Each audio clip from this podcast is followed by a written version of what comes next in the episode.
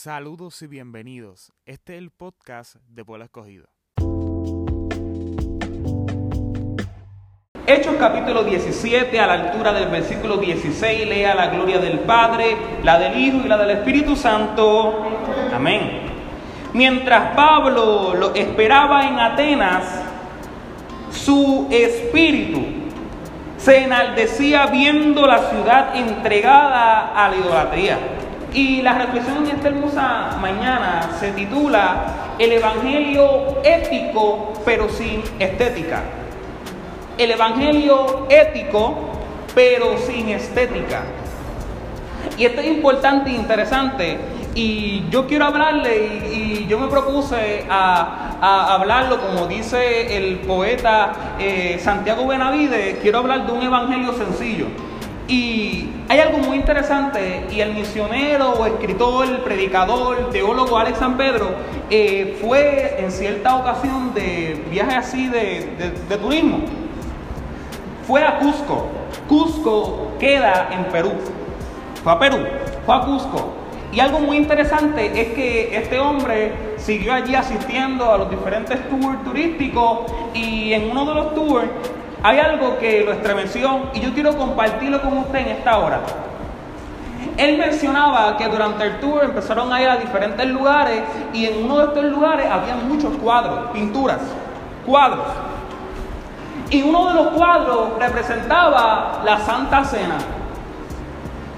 Hay algo muy bonito de la Santa Cena. Y es que ciertamente nosotros lo hacemos con mucha reverencia y no es que no lo merezca. Eh, y lo celebramos así con una estructura bien rigurosa. Y no es que no sea así. Sin embargo, la Santa Cena es simplemente una cena que tuvo Cristo con sus discípulos. Suena simple, pero es así. Cristo simplemente se sentó a compartir y conversar con sus discípulos. Nosotros lo tenemos muy riguroso y debe ser así, con mucho respeto y con mucha honra. Pero Cristo simplemente se sentó a comer con sus discípulos. ¿Qué es lo que pasó allí en Cusco y qué tiene que ver todo esto? Es que el predicador Alex San Pedro vio una pintura y la pintura representaba la Santa Cena. Y usted sabe que cuando uno habla de este contexto bíblico, uno se imagina a Cristo con las debidas vestimentas de aquella época, con, la, con las vestimentas, ¿verdad?, que son apropiados, apropiadas al contexto y cultura judía. No solamente eso, se esperaba y bíblicamente se dice que comieron, se dice, ¿verdad? Se comparte. ¿Qué se dio allí? Pero hay algo que le estremeció al, al señor Alex San Pedro y a su esposa, que estaba con su esposa. Es que cuando vio la pintura, era la Santa Cena, pero no tenían las vestimentas del contexto real. No tenían las vestimentas de cómo se debía vestir o cómo se espera que vistan en la época de Cristo. Tampoco estaban comiendo lo que se supone que estaban comiendo. Alex San Pedro decía, miren, es que lo estaba, él lo escribió y yo tengo el libro en casa. Eh, él decía, miren, cuando yo vi ese cuadro, yo me estremecí. Porque cuando vi a Cristo y a sus discípulos, tenían vestimentas que eran apropiadas no a la cultura hebrea, sino a la cultura peruana. Cuando lo que ellos estaban comiendo no era lo que se comía, ¿verdad? Estaban comiendo cuy. ¿Usted sabe qué es cuy? Jacqueline, ¿sabe qué es cuy? Sí, ella fue. Pues cuy es como una especie de roedor, algo así, un roedor. Yo lo imagino como un conejo, algo así. ¿Cómo? Como un guimo, como un guimo un poquito más grande, como un guimo un poquito más grande. Hermano, Cristo en el contexto de allí de Perú, de Cusco, estaba vistiendo como los peruanos y estaba comiendo cuy. y esto hay que reflexionarlo un poquito. ¿Por qué? ¿Por qué? Porque están contextualizando el escenario bíblico a una cultura. Y tengo una pregunta. ¿Es esto pecado?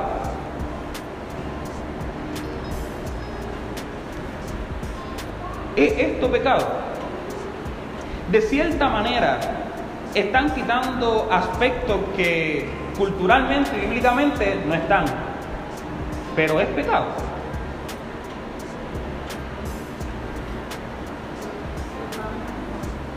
No voy a contestar esa pregunta, pero lo voy a dejar con esto. Lo dejaré con esto. Cada cultura, cada nación, cada reino tiene el derecho, por así decirlo, tiene el derecho, y lo pongo entre comillas, porque esto es por gracia, pero tiene el derecho de conocer a Cristo.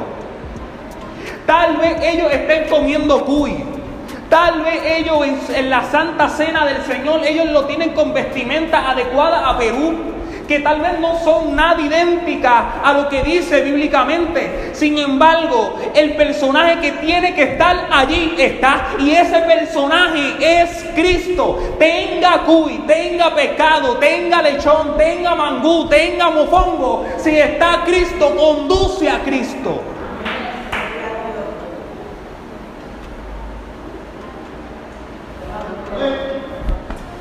Mire esto. No, lo que pasa es que se está cambiando el escenario bíblico y es un pecado. Y hay un problema con nuestra cultura pentecostal evangélica y es que decimos que hay bandos. Y no me malinterpretes, digamos que entre comillas lo es porque Cristo mismo dice, si no eres hijo de Dios, ¿de quién eres hijo? Del mismísimo diablo, lo dijo Cristo, no lo digo yo. Aquí no hay break, o eres hijo del Dios o eres hijo del diablo.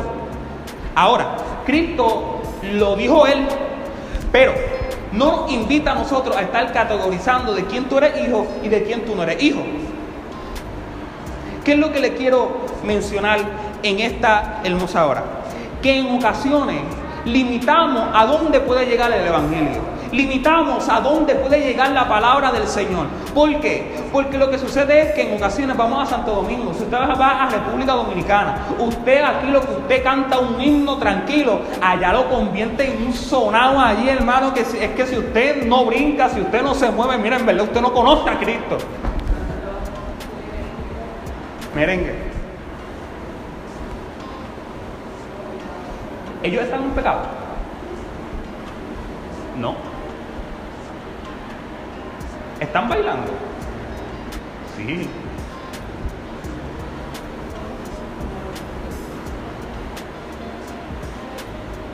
Esto es un poco delicado.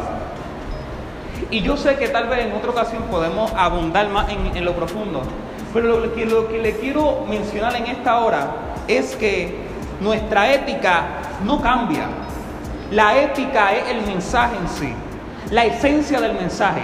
Cristo es nuestra ética. Y lo que predicó Cristo es nuestra ética. Pero la estética debemos, digamos, digamos que debemos modificarla. Y Cristo invita a modificarla. Dígame un personaje bíblico que sea un, un poeta.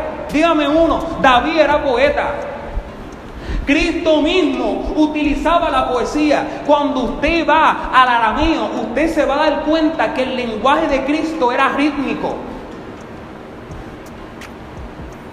Eran las palabras de Cristo estaban tan culturales, estaban tan contextualizadas con la gente que hasta para un niño era fácil entenderlo. Cristo menciona eh, eh, en Evangelio capítulo, eh, capítulo 11 de Mateo, menciona que gracias le daba al Padre que no le dio el mensaje a los entendidos ni a los más sabios, sino que se los dio a conocer a los niños.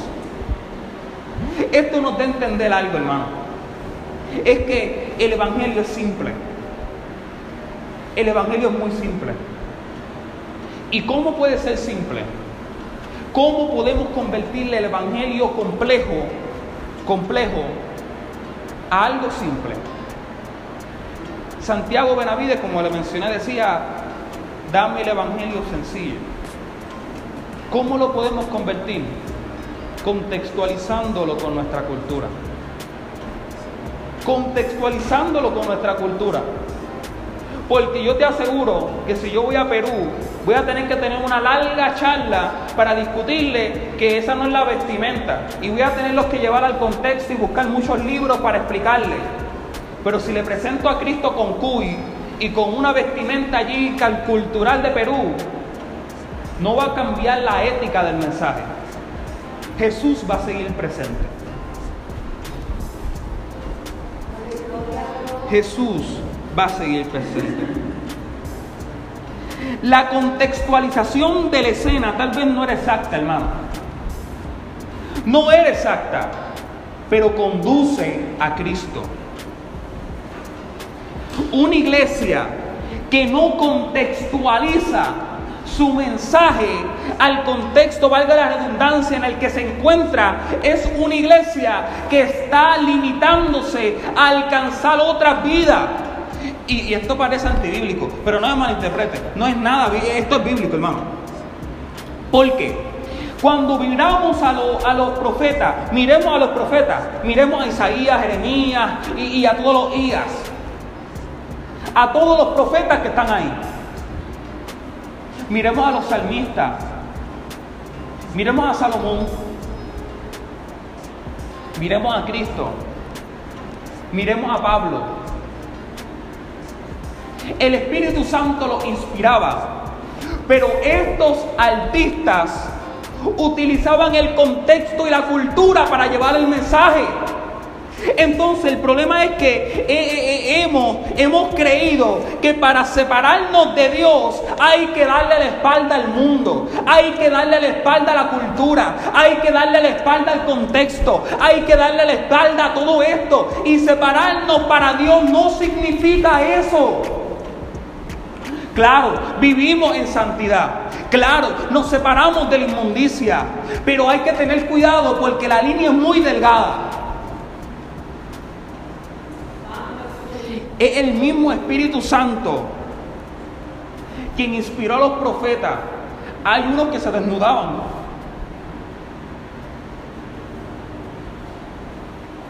Los salmistas, cómo se expresaban, cómo se quejaban con Dios.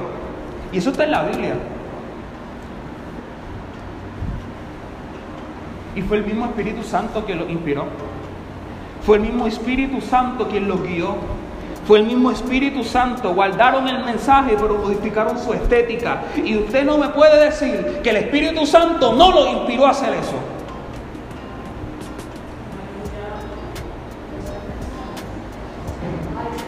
Separarnos para Dios no es darle la espalda al mundo.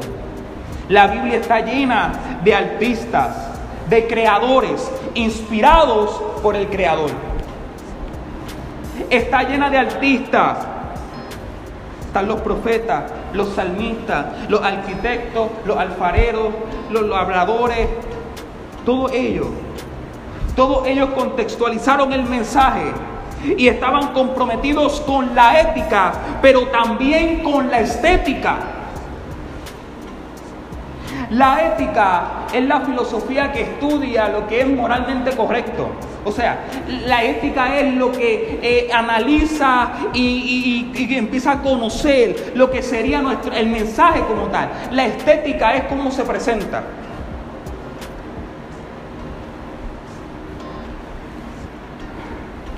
En Hechos capítulo 17 vemos a Pablo en Atenas. Y Atenas tiene una cultura altamente idólatra. Idólatra muy idólatra. Pero esto no significó que a pesar de que la cultura era idólatra, esto no significó que Pablo no utilizara la cultura misma para llevar el Evangelio. Para llevar el Evangelio, para llevar el mensaje. En Atenas será uno, según los teólogos, y usted lo puede leer ahí, en Atenas será uno de los mensajes de, los, de las predicaciones más prominentes de Pablo, más profundas de Pablo. ¿Y usted sabe dónde lo dio? En el aerópago, aerópago. Y le voy a decir algo interesante del aerópago. El aerópago era un monte. Un monte que, digamos, estaba dedicado a un dios. A un dios pagano llamado Marte.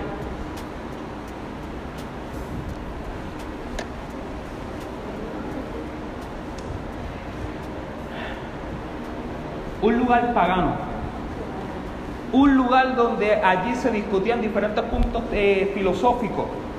Pablo fue allí. Eso suena muy como si yo fuese, no sé, yo no sé, a una esquina donde tal vez venden droga, digamos. Eso suena así. Eso suena que yo voy a un escenario universitario donde se discute el ateísmo y donde todos creen en esto del ateísmo, porque eso es una creencia en el ateísmo, le dan la espalda a Dios. Eso significa eso. Un lugar pagano, un lugar idólatra. Y porque la cultura y el lugar se idolatra. No, eso significa que Pablo no debe estar allí predicando. Pablo debe estar allí. Es su deber estar allí. Aleluya. En los hechos nos percatamos que Pablo discutía con los judíos todos los sábados, digamos.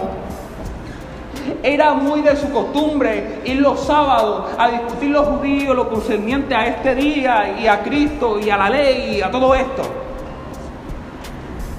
Pero usted, usted sabe qué me emociona y qué me estremece esta porción de la palabra.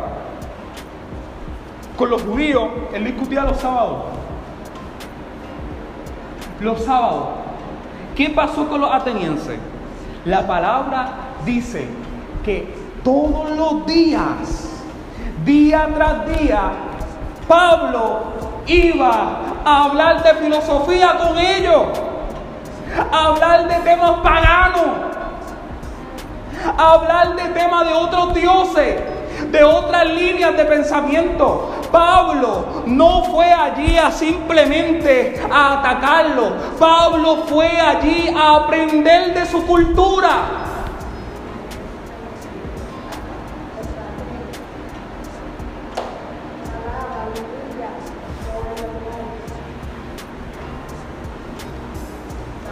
Habló con los epicúreos y con los estoicos. Eso era la línea de filosofía más, más, grande y que de mayor albergadura en el contexto donde estaba Pablo. Pablo empezó allí a hablar con ellos, hermano. Y Pablo dijo, no, no, lo que pasa es que tú estás errado, te voy a dar la espalda, vamos a hablar con los epicuros. ah, no, no, tú tampoco, pero con ninguno voy a hablar con ninguno de ustedes porque yo estoy separado y estoy en una burbuja de santidad. No. Pablo empezó a hablar con ellos. Y usted dirá, bueno, pues hablar, pero ok, hablar. No solamente habló con ellos, sino que también aprendió de ellos. Eso es antibíblico, se lo comprueba ahora. Aprender de ellos. ¿Por qué?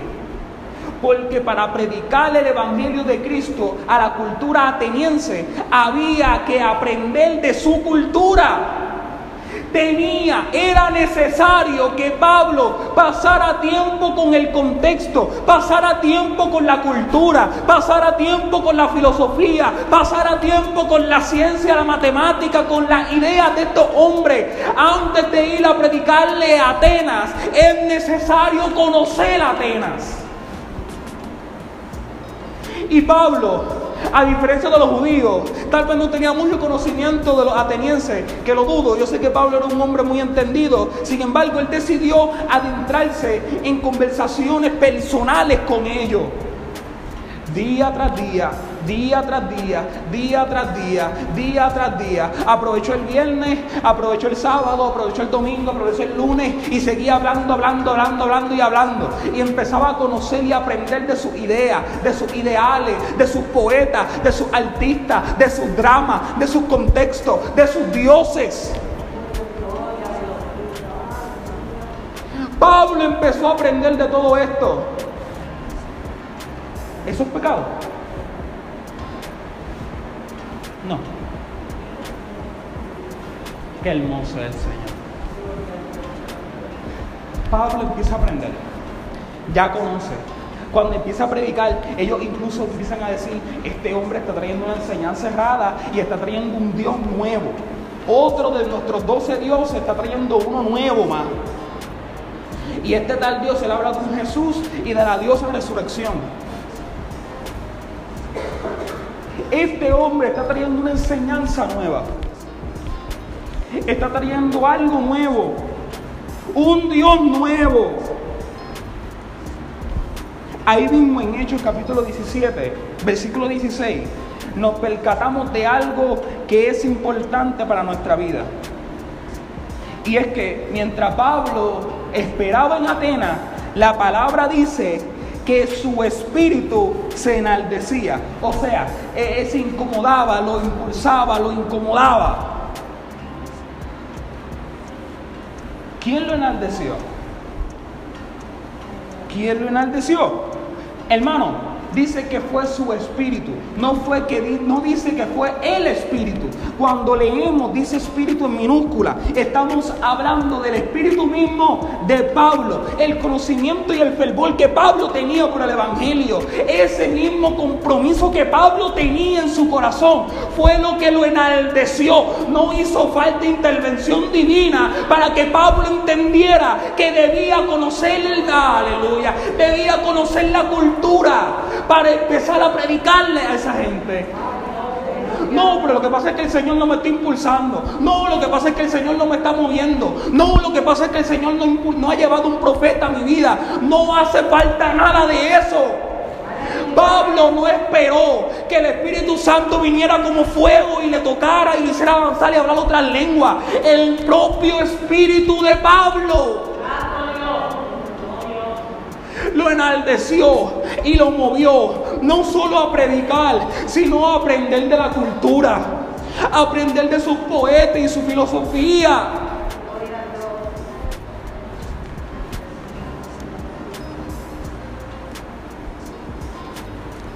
No fue el Espíritu Santo el que lo enaldeció. Fue su propio Espíritu quien se conmovió dentro de él. Fue su propio Espíritu el fervor que tenía por el Evangelio.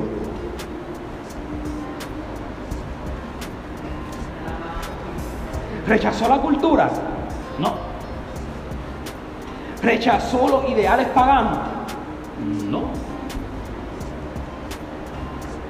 Él los aceptó y los filtró por Cristo. Él los recibió y los filtró por Cristo, por el Evangelio. Pero los aceptó.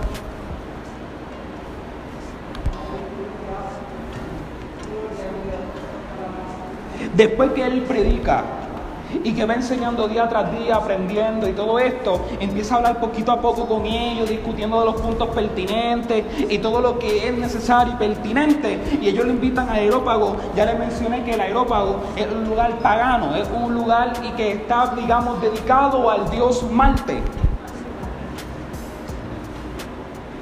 Aleluya. El testimonio de Pablo en el aerópago es impresionante. Porque Pablo no fue directamente al aerópago, no fue directamente allí a predicar, sino que como le mencioné empezó a aprender. ¿Y qué es lo que pasaba? Que él buscó establecer con los filósofos tanta comunicación como fuese posible. Él conoció la cultura. Aleluya.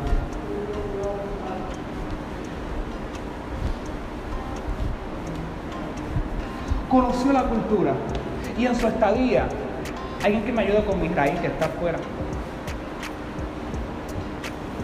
Aleluya. Él conoció la cultura y empezó en su estadía a mirar los diferentes altares que ellos tenían a sus dioses. A mirar los diferentes altares mientras aprendía de ellos, miraba y observaba. Ah, este es el Dios, este, ok, ¿qué hace este? Ah, pues ese, ese, hace esto, esto y lo otro. Ah, y ahí esta, esta es la diosa de esto. Y hace esto, esto y lo otro. Ah, ok. Cuando llegó el día del aerópago, ya Pablo estaba tan empapado con ese conocimiento eh, eh, ateniense que utilizó como plataforma uno de sus dioses.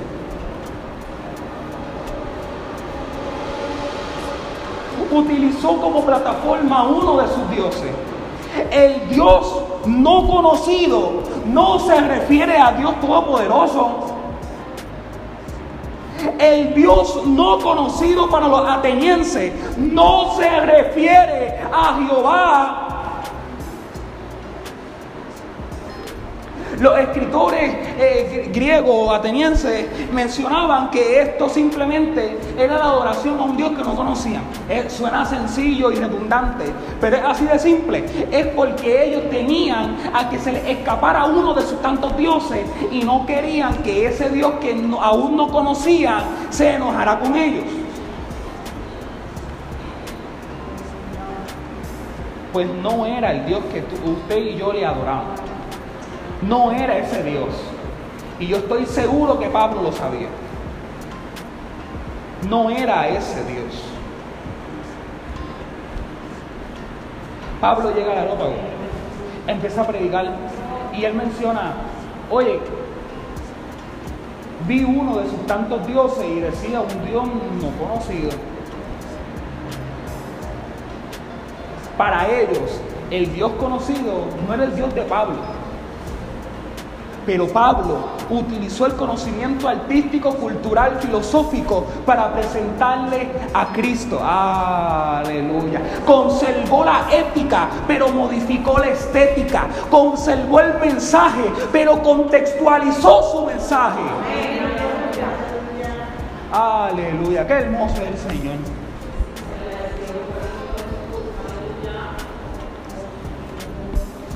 Él está allí y empieza a decir, oye, ustedes adoran a un Dios no conocido. Yo sé que tal vez ustedes se refieren a cualquier otro Dios de esos tantos que ustedes tienen, pero yo les quiero hablar del Dios todopoderoso y se los voy a presentar a ese, en base a ese Dios que ustedes no conocen. Se los voy a presentar tomando como base el conocimiento y, y, esa relación que ustedes ponen de que hay un Dios que todavía ustedes no conocen. Aleluya.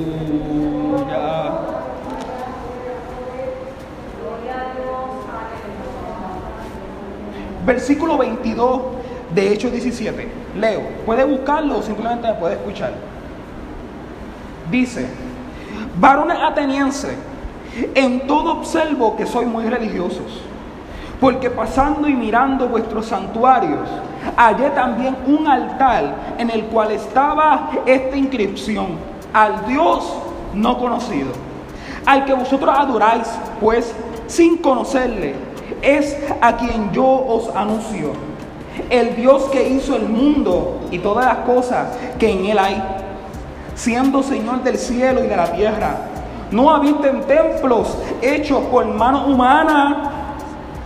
Aleluya ni es honrado por manos de hombre, como si necesitara de algo, pues Él es quien da a todos vida y aliento, y, aleluya, y aliento y todas las cosas, y de una sangre ha hecho todo el linaje de los hombres, para que habiten sobre toda la faz de la tierra, y les ha prefijado el orden de los tiempos y los límites de su habitación para que busquen a Dios sin alguna manera, palpando, puedan hallarle, aunque ciertamente no está lejos de cada uno de nosotros.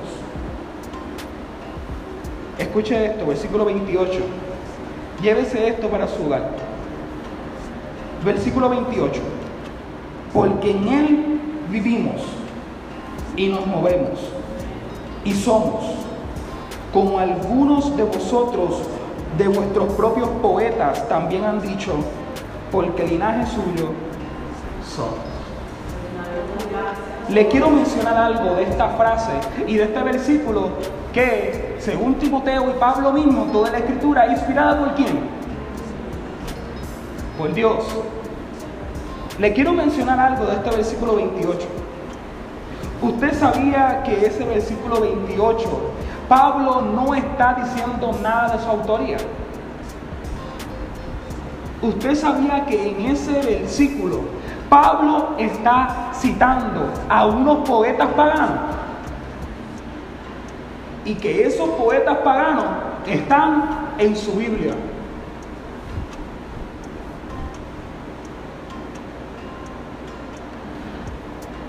Lo que pasa es que todo lo que está allá afuera es malo y todo lo que está aquí dentro es bueno. Ponemos todo en blanco y negro. y no vemos los matices de la sangre de Cristo que nos roce a todos. La frase en Él vivimos y nos movemos y somos es del poeta Epimedines. No sé si lo digo bien. Epimedines. Porque el linaje suyo somos es del poeta Árato.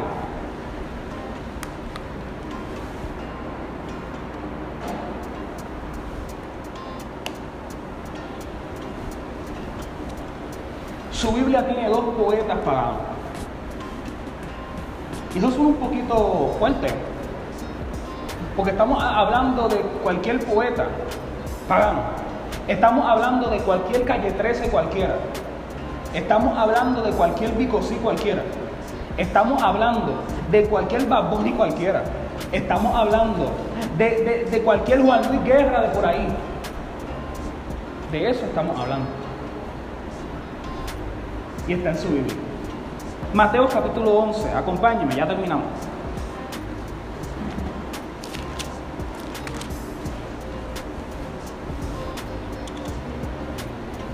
Mateo capítulo 11 menciona y empieza a decir dónde ¿verdad? se predicó y dónde lo rechazaron.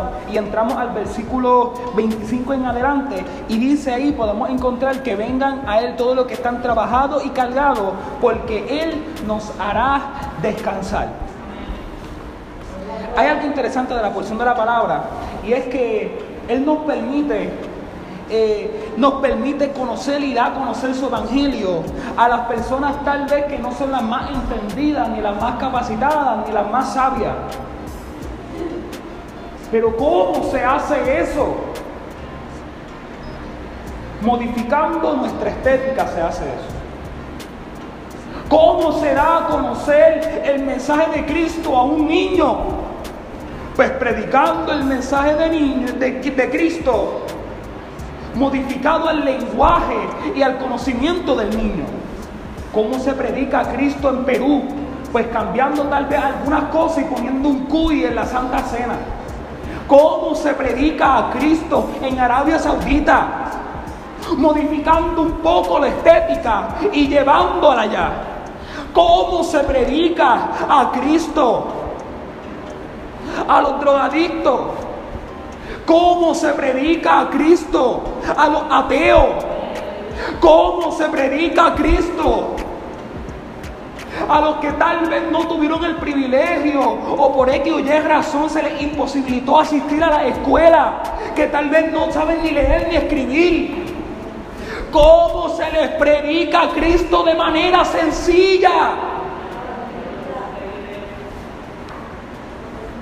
Contextualizando guardando nuestra ética del mensaje, pero modificando la estética del mismo.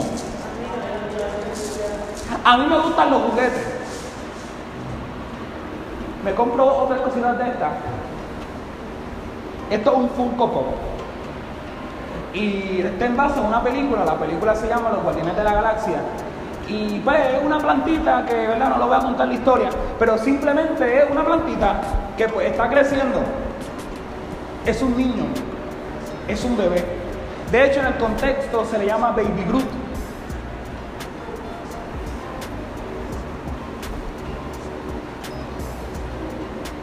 Hay muchos que desean crecer, hermano. Hay muchos allá afuera esperando que le llevemos esta semilla. Pero usted sabe lo que pasa. Se lo voy a poner aquí para que usted lo vea. Está bonito, a mí me gusta mucho. Mira para allá. que ella dice que está para allá. Hermano, allá afuera están esperando. En la etnia no alcanzada están esperando. Algo más simple. El jovencito que apenas está creciendo, escuchando una nueva cultura de música, una nueva cultura de artista, una nueva cultura y una nueva, una nueva filosofía ateniense, que no es la misma ni la que yo mismo aprendí, porque esto ha cambiado tan rápido. Y nos vemos obligados a dejarnos inspirar por el Espíritu Santo. Porque modificar la estética no es nada carnal, ni no es nada de sabiduría mía, ni nada de eso. Eso es algo muy bíblico. Porque Cristo, siendo el más sabio de todos, decidió contextualizar su sabiduría al contexto en el que vivió. Hay muchos que quieren crecer. Hay muchos así pequeños niños que están en macetas. Pero, ¿cómo le predicamos el Evangelio? ¿Cómo se lo vamos a llevar? El fin y la conclusión de esta prédica es la siguiente. Contextualicemos el mensaje. El llamado de Cristo no es darle la espalda a la sociedad, ni mucho menos a la cultura. Ahora, tampoco lo estoy diciendo a usted que se vaya usted por ahí a escuchar Bad Yo no estoy diciendo eso. Pero estoy diciendo que para hablarle a una generación hay que aprender de esa generación. Hay que aprender qué le gusta, hay que aprender qué escucha, hay que aprender y saber qué estrategia llevaremos a cabo para llevarle el mensaje. Y eso es estética.